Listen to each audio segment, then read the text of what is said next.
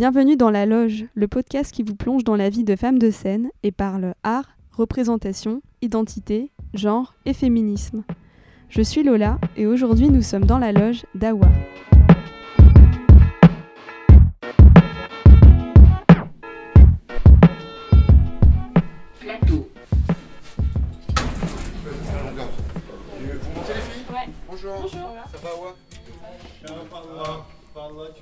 Il est 14h30 et je retrouve Awa à l'accueil du personnel du Palais Garnier. Elle est danseuse dans le corps du ballet de l'Opéra de Paris et a accepté de me rencontrer pour parler ensemble de son parcours dans la danse classique mais aussi contemporaine. Il y a des escaliers partout. là par là c'est que des salles de répète? Ouais.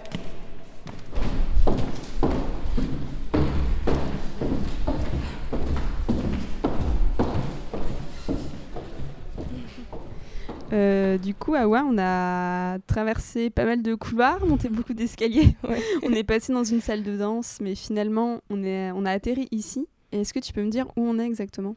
Alors là, on est dans la buanderie de ma loge, enfin de la loge des quadrilles femmes. Et donc, euh, on est entouré de pointes qui sont en train de sécher et de machines à laver, et voilà, de plein d'affaires un peu partout. Donc, euh, Ouais, c'est assez impressionnant. Là, il y a, je sais pas, 40, peut-être 40 pointes Ouais, devant nous, euh, alignées. 40 pointes roses en train de sécher. ouais, bah voilà, on est dans le thème. Du coup, Awa, pour te présenter, tu es une jeune femme de 21 ans. Tu Oui. as grandi à Avignon. Oui. Qu'est-ce qui t'a amené à la danse classique? Alors, j'ai commencé la danse classique quand j'étais assez petite, j'avais entre 6 et 7 ans. Et euh, je me souviens avoir vu, euh, c'est un peu cliché, mais j'ai vu euh, Barbie Casse-Noisette à la télé. et en voyant une danseuse, j'ai dit à mes parents que je voulais faire ça, que je voulais essayer de danser. Donc j'en ai fait pendant un an à peu près dans euh, un conservatoire à Carpentras, une petite ville euh, là où j'habitais. Et euh, j'ai arrêté au bout d'un an parce que ça, ça me plaisait pas en fait. Donc euh, voilà, j'ai arrêté et j'ai voulu faire du basket parce que mon frère faisait du basket et tout, donc j'en ai fait un an. Et puis euh, finalement, euh, enfin, commencé quand même à m'intéresser à la danse, même si j'en faisais plus. Et du coup, mes parents ont trouvé euh, une MJC où il y avait une professeure qui connaissait un peu. Et du coup, bah, je me suis inscrite et c'est là que ça a commencé vraiment, où j'ai commencé à vraiment aimer ça et en faire plus. Et du coup, euh, au bout de deux ans à peu près, ma prof m'a dit euh, euh, Est-ce que ça te dirait d'essayer l'audition pour l'opéra, euh, pour l'école de l'opéra de Paris? Et moi, petite fille de province, j'étais là, bah c'est quoi? Voilà. Et tu connaissais pas ce stade-là Non, enfin, l'école de Paris? Je- j'en avais entendu parler, mais pour moi, c'était rien de concret et sûrement pas euh, quelque chose que je voulais faire. Donc, euh, je me suis dit, bah écoute, euh, pourquoi pas? Si elle le propose, c'est que. enfin, je lui faisais confiance. euh. Donc, j'ai passé l'audition et euh, puis j'ai été prise avec, par chance. Et euh, j'ai intégré euh, l'école de danse du coup à 9 ans, donc en 2007, en janvier 2007. Et voilà. Et donc depuis, j'ai fait toutes mes classes euh, là-bas, donc euh, primaire, collège, lycée, jusqu'en première. Là où et euh, date à laquelle j'ai intégré le corps de ballet. Donc tu as fait finalement toute ta scolarité Oui. À l'école euh, Enfin, jusqu'à la première. jusqu'au niveau première. Ouais. Comment ça se passe exactement ces années de scolarité à l'Opéra de Paris? Bah, alors c'est euh, le matin euh, école donc euh, scolarité jusqu'à midi et puis l'après-midi danse donc tous les jours du lundi au, au vendredi et avec des examens tous les ans de danse pour passer dans la classe supérieure donc suite à ces examens il y a trois possibilités soit tu redoubles parce qu'ils estiment que tu es soit un peu trop jeune ou pas assez de force et tout ça soit tu passes dans la classe supérieure, soit tu es renvoyé. Malheureusement, tous les ans, il y a des risques d'être euh, renvoyé. Tous les ans. Tous les ans, ouais. Ouais. Donc j'ai quand même été confrontée à des examens tous les ans depuis que j'ai 9 ans. Et euh, donc j'imagine, euh, toi tu venais euh, d'Avignon, donc Mm. tu as dû habiter à Paris. Ouais. Donc il y a un pensionnat. Ouais, il y a un pensionnat. C'était un internat. euh, mais on était vachement bien encadrés. Et euh, en fait, bon, j'avais le manque de mes parents, bien sûr, parce que j'étais toute petite. Mais euh, j'étais tellement contente d'être avec, avec mes copines tout le temps et faire de la danse, en fait, surtout, parce que j'étais trop contente de faire ça en fait. Vraiment, c'est là que l'amour de la danse est vraiment venu et ça me faisait tenir la semaine parce que j'avais quand même la possibilité de rentrer le week-end à Avignon. Donc c'était cool. Ensuite, à la fin de ces années de scolarité à l'école de danse, tu as intégré le corps de ballet de l'opéra dans la classe des quadrilles. Donc, tu avais 16 ans à ce moment-là. Euh, est-ce que tu peux me présenter le fonctionnement du ballet de l'Opéra de Paris avec les différentes classes qui existent? Ouais, alors. Euh, quand on rentre dans le ballet, on fait d'abord un stage, une, comme une période d'essai de quelques mois. Donc je ne sais pas si c'est trois ou six mois, mais en tout cas quelques mois. Et ensuite, on est titularisé donc dans la classe des quadrilles. Et puis, euh, donc tu as quadrille, coryphée ensuite, sujet, premier danseur et étoile, ça c'est tous les grades. Étoile étant le, le, plus haut, le plus haut grade. Ouais, le plus haut grade. Et euh, donc, tu as un concours chaque année pour, euh, pour être promu jusqu'au stade de premier danseur où as, euh, ensuite c'est par nomination. Donc, une fois que tu es premier danseur, tu dois juste attendre que la direction ait envie de te nommer étoile ou pas.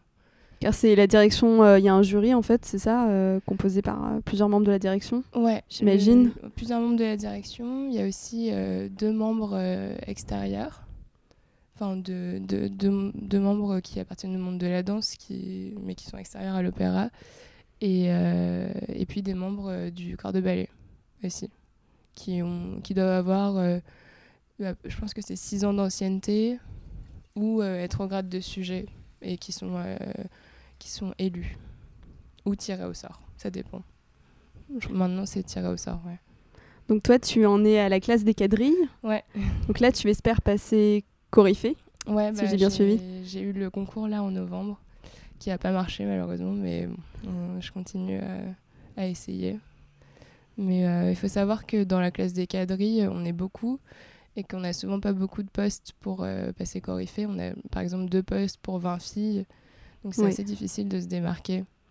Et surtout que le concours, c'est des conditions qui sont assez difficiles parce que on, bosse pendant un mois et qu'on a deux fois une minute trente pour euh, convaincre euh, le jury quoi. Donc c'est un peu compliqué, mais bon. C'est, on cherche un peu une, façon de, de, faire en sorte que ce soit moins difficile, mais, mais c'est un peu compliqué de trouver une alternative qui soit aussi juste, entre guillemets. Parce que si on donne le pouvoir à la direction, euh, c'est pas juste pour tout le monde, tu vois, c'est pas équitable. Donc euh, c'est des questions qui sont euh, en cours de discussion. au sein de l'opéra? Ouais. D'accord. Enfin, je sais que tout le monde y réfléchit, mais pour l'instant, on n'arrive pas à trouver de solutions concrètes. Ouais. Après, moi, par exemple, cette année, le concours, pour moi, ça a été une super expérience parce que j'ai adoré travailler pour ce concours, même si le concours en lui-même, bah, ça reste stressant et bah voilà, c'est un concours, quoi. Euh, la préparation, ça a été super intéressant parce que j'ai travaillé avec euh, un coach qui était génial. Et euh, donc finalement, je, je, trouvais que c'était pas une si mauvaise chose. Ouais, c'est l'occasion d'apprendre de se dépasser un petit peu. Ouais. Et puis surtout en tant que tu t'as pas souvent l'occasion d'aller sur scène tout seul en fait. Parce qu'on fait du corps de ballet, donc on danse des... en groupe. Donc on n'a pas l'occasion d'être tout seul devant un public et ça c'est cool. Ouais, c'est le moment de montrer ce que soit tout seul on peut faire. Ouais. Ouais, c'est ça. On va parler maintenant plus en détail des spectacles et des rôles que tu as pu interpréter depuis ton entrée à l'Opéra de Paris. Mhm. Donc, tu as dansé dans les chorégraphies de Nureyev, en passant par Pina Bausch, du Balanchine, Robbins ou encore euh, les chorégraphies de, de Kersmaker. Ouais. Donc tu danses finalement autant de contemporain que de classique, j'ai l'impression. Ouais. Toi, tu, tu serais plutôt classique ou plutôt contemporain? Bah alors, si tu m'avais posé la question il y a un an, je t'aurais dit euh, contemporain. Et puis là, depuis un an, euh, je me suis remise un peu au classique. En fait, ça dépend tellement de la programmation. J'ai passé des années à faire quasiment euh, que du contemporain. Et là, ces, deux dernières années, j'ai fait plus de classique. En fait, je me rends compte que j'aime les deux également.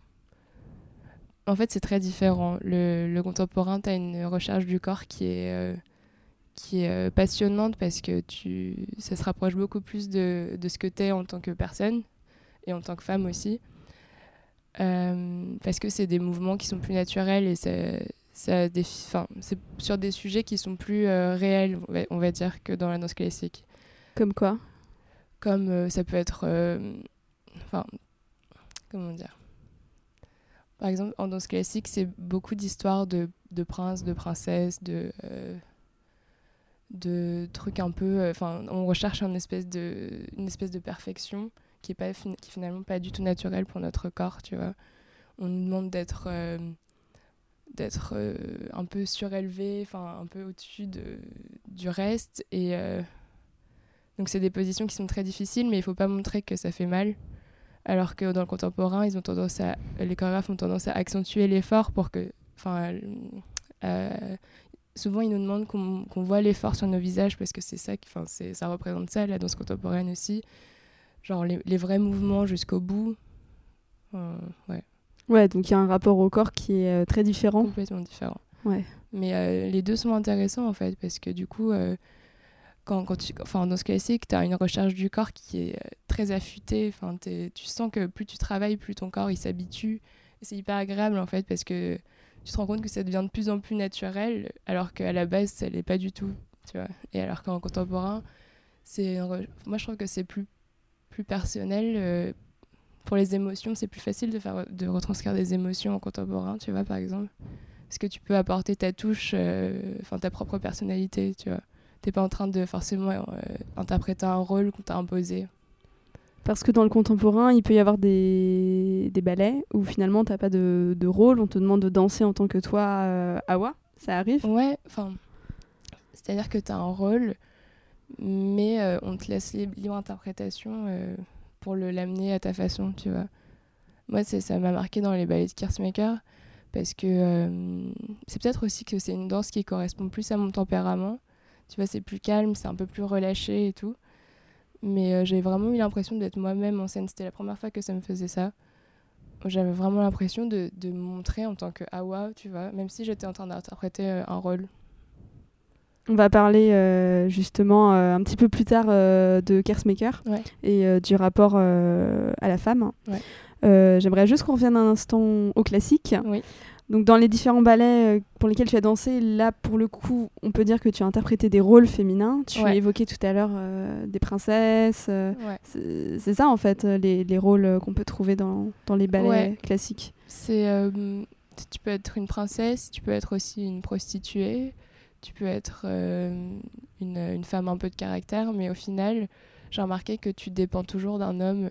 Enfin, dans les ballets classiques, enfin, même si le, le rôle principal c'est euh, la, la, la femme, c'est euh, dans l'histoire elle dépend d'un homme et c'est vrai qu'en classique tu as un truc aussi où tu es sur pointe, donc une- tu danses sur une mini plateforme, tu vois et c'est pas du tout enfin c'est moins stable que si t'es pieds nus ou si t'es en chaussons en chaussettes tu vois Ouais. Donc forcément il y a un truc où t'as peut-être un peu besoin d'un homme pour te, te tenir sur tes pieds tu vois.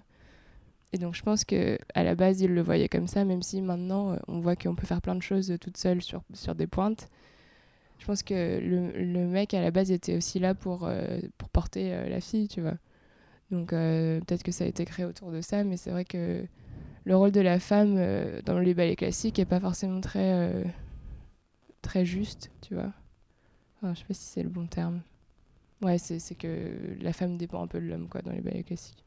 Ouais, alors que par rapport au contemporain, là on va peut-être du coup parler de Kersmaker maintenant. Ouais. Euh, le rôle de la femme est différent. Il est peut-être plus. euh, Euh, moi, l'exemple que je, que je- dont je voulais parler, c'était le ballet Verklartnacht. Ouais. qui en français C'est la nuit transfigurée. Voilà. Donc ça c'est un ballet que tu as interprété en avril et en mai dernier, en Ouais. 2018. Ouais. Et euh, donc juste pour présenter rapidement, c'est une pièce courte. Ouais. Donc d'Anne Teresa de Kersmaker, qui est une chorégraphe euh, contemporaine. Et euh, dans cette pièce, on voit évoluer plusieurs images d'un couple. Mm. Donc ça montre plusieurs rapports amoureux, plusieurs sentiments amoureux. Et en fait, la protagoniste de ce ballet, c'est la femme qui, qui annonce à son mari qu'elle est enceinte de quelqu'un d'autre. Donc euh, ça évolue euh, pendant tout le ballet sur, euh, sur cette histoire, qui passe par plein d'états. Donc il y a le moment où elle lui annonce, y a, ça passe par plein de- de- d'états différents. Et en fait, j'aime bien le fait que ce soit la femme qui soit, hum, qui soit au centre de l'attention, même si elle danse avec des hommes et tout ça et aussi pour défendre pour parler d'un sujet qui est pas du tout commun tu vois dans un ballet classique t'aurais jamais une, une, femme qui est euh, enceinte de quelqu'un d'autre et qui lui annonce, tu vois, comme ça, clairement. Donc, euh, je, je trouvais que c'était assez intéressant. Et moi, euh, en l'occurrence, je faisais la, la partie où c'était l'accouplement, donc le- la scène, les scènes de, de sexe et tout ça. Et c'était hyper intéressant parce que de, de montrer ça en danse, c'est particulier. Et surtout que la première fois que, que j'ai dansé ça, j'avais, c'était euh, il y a- il y, a 3 ans, enfin il y a 4 ans, j'avais 17 ans, 18 ans. Et, euh, et c'était quelque chose que je connaissais pas trop, tu vois. Du coup, c'était hyper intéressant de découvrir ça euh, aussi par rapport à la danse. Enfin, à travers la danse. Et ça, du coup, cette scène, comment tu l'as travaillée? Bah, on avait des intervenants qui venaient de chez Kersmaker, qui sont venus nous expliquer. Mais en fait, on... c'est plutôt par le mouvement que c'est venu, tu vois. C'est en travaillant les mouvements que, que ça a défini euh, l'acte en lui-même. Mais euh, ouais, moi, je sais qu'au début, j'avais du mal à me lâcher parce que bah, j'étais timide, tu vois. Enfin, c'était difficile. Et surtout que je, je dansais avec euh, quelqu'un que je connaissais pas trop, tu vois, c'était délicat. Mais au final, par le mouvement, ça a pu nous amener à une complicité et, à faire en sorte que ça, se, que ça se voit dans le public. Il y a d'autres rôles comme ça, féminins, que tu as aimé interpréter? Euh, bah, en fait, euh, vu que, comme je suis quadrille, euh, j'ai fait beaucoup de corps de ballet, donc j'ai pas eu encore la chance de- d'interpréter des rôles euh, à proprement parler.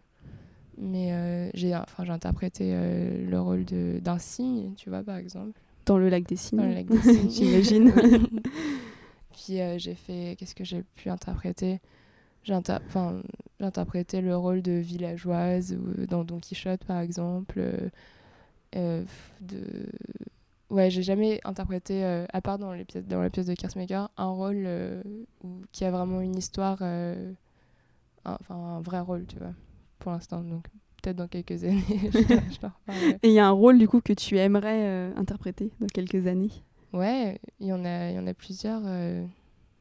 J'adore, bah, je vais dire le Sacre du Printemps, et que j'ai dansé aussi, mais dans le corps de ballet. Donc, le sacre de du printemps de Pina de Bausch. Pina Bausch, ouais. Mm.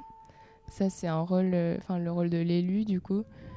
Euh, c'est un rôle que j'aimerais, que j'adorerais euh, interpréter. Est-ce que tu peux juste expliquer rapidement Ouais. en quoi consiste ce rôle? En fait, euh, donc dans le Sacre du Printemps de, de Pina Bausch, c'est sur la musique de Stravinsky. Donc c'est une, une pièce qui est très très forte, euh, très intense. Et euh, en fait, pendant tout le ballet, c'est des êtres primitifs. Donc on danse dans la terre et on est euh, quasiment nus. Enfin, les hommes sont en pantalon noir et torse nu. Et les femmes, on est juste vêtues d'un- d'une robe transparente. Donc euh, c'est vraiment l'homme à l'état euh, primitif. Et euh, on parle de sacrifice, on cherche euh, pendant tout le ballet, euh, il y a une, euh, femme ou un homme qui va être euh, désigné pour être sacrifié en fait. Donc euh, l'élu, le rôle de l'élu, c'est euh, la femme qui a été choisie par tous des rites, des rites, euh, enfin des danses, des rituels et tout ça. À la fin, c'est elle qui est choisie et qui danse jusqu'à en mourir. Voilà, et Ouais. donc qui, visuellement, sur scène, est au centre euh, du cercle Ouais, Quelque chose comme est, ça, euh, ouais. Il y a un moment du ballet où euh, elle, elle met une robe rouge qui du coup la, la démarque des autres. Et puis euh, le solo de la fin, elle danse mais jusqu'à l'épuisement. Et en fait le solo c'est vraiment, enfin tu vois vraiment que la danseuse elle est épuisée et jusqu'à en tomber par terre.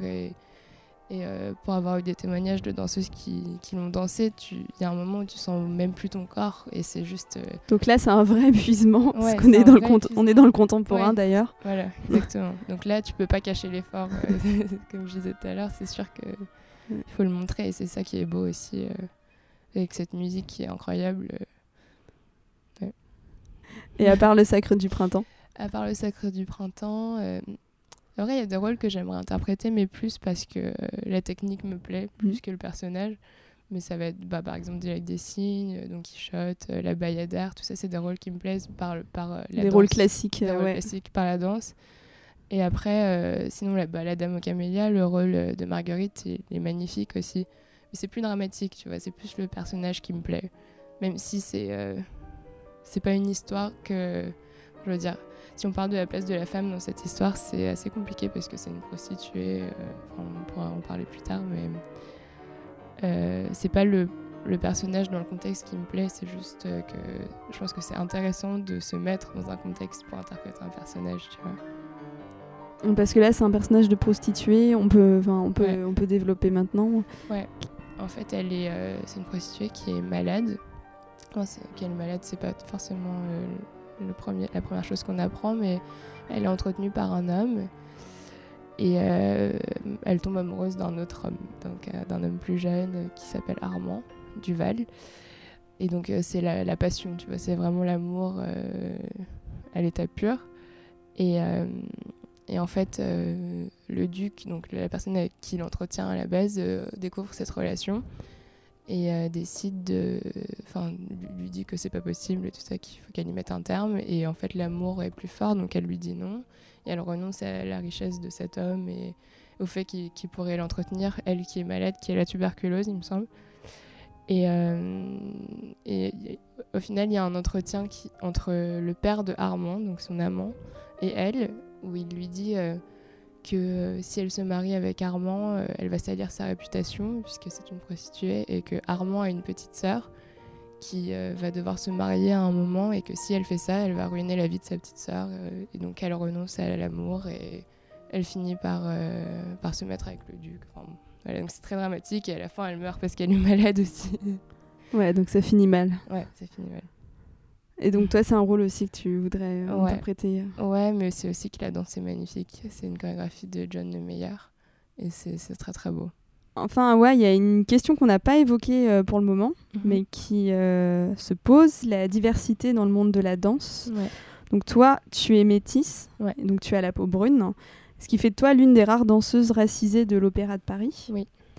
L'univers de la danse classique est assez connu pour présenter une image euh, blanche et lisse de ses interprètes. Par exemple, ce n'est que très récemment qu'on a vu apparaître les premiers chaussons de danse de mhm. couleur bronze ou brune pour les, pour les danseurs. Ouais.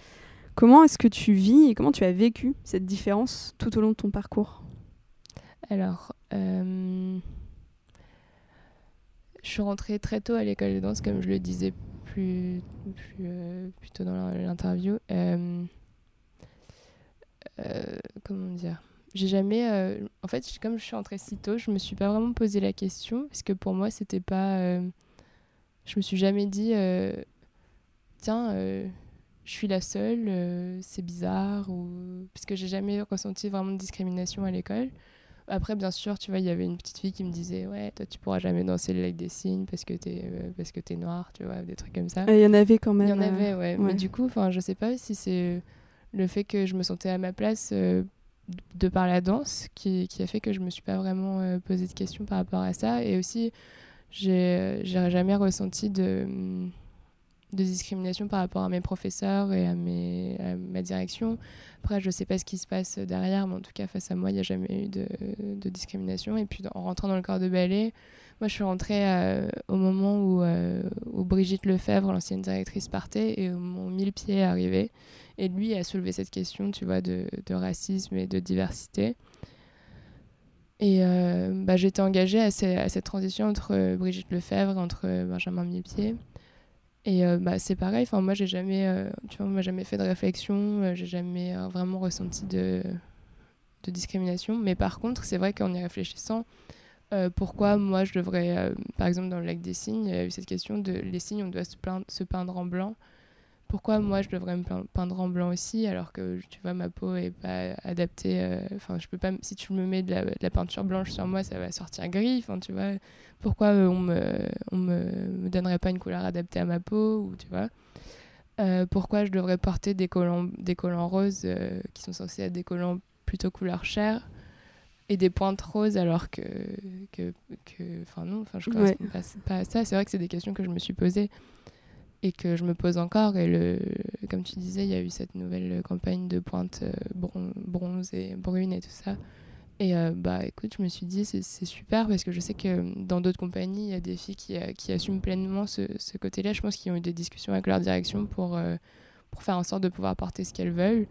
Moi, c'est encore, c'est encore un peu vague dans ma tête. Je sais pas vraiment je sais pas vraiment ce que je veux vraiment par rapport à ça, mais du coup j'y réfléchi et c'est pas euh, c'est possible que, que j'en vienne à en parler. Ou... Pour demander par exemple des pointes. Euh, ouais, par exemple. Avec une couleur plus adaptée à celle de ta peau. Mais tu vois, par exemple, pour le maquillage, parce que donc pour tous les, pour tous les spectacles, on est maquillé, il n'y avait jamais un fond de teint qui me correspondait. Donc on était en train de faire des mélanges de fond de teint, de trucs et tout. Donc il y a un moment où moi je suis allée m'acheter un fond de teint qui me correspondait à moi-même, que j'ai ramené euh, à l'opéra pour me faire maquiller tous les soirs. Et, euh, et au final, j'ai, enfin, la maquilleuse qui me maquillait a demandé à ce qu'on commande ce fond de teint. Et du coup, maintenant, il est dans les stocks de l'opéra. Mais c'est-à-dire que j'ai dû passer par plusieurs euh, Oui, galères de pas avoir la bonne couleur sur moi avant d'en arriver là. ouais. T'as euh, été obligé de chercher par toi-même ouais, la voilà. bonne couleur. Ouais, c'est pas Mm. forcément un réflexe qu'ils ont. Oui. Tu vois. Donc merci beaucoup Awa. Bah, avec plaisir. On peut te retrouver en ce moment donc dans le ballet classique Ouais. La Dame aux Camélias, Oui. qui se joue ici au Palais Garnier jusqu'au 3 janvier. Oui. Et euh, prochainement dans d'autres ballets, j'imagine. Oui, euh, on commence à répéter pour euh, une soirée contemporaine qui aura lieu en février, où il y aura deux créations, une de Marco Goeke et une de Pontus Lidberg. Et il y aura aussi le phone de Sharkawi. Donc euh, c'est une soirée qui regroupe ces trois chorégraphes Trois euh, chorégraphes contemporains. Ouais. Donc, contemporains. merci. Merci de nous avoir écoutés. Vous êtes sur la radio du 9 et on vous dit à très vite dans la loge.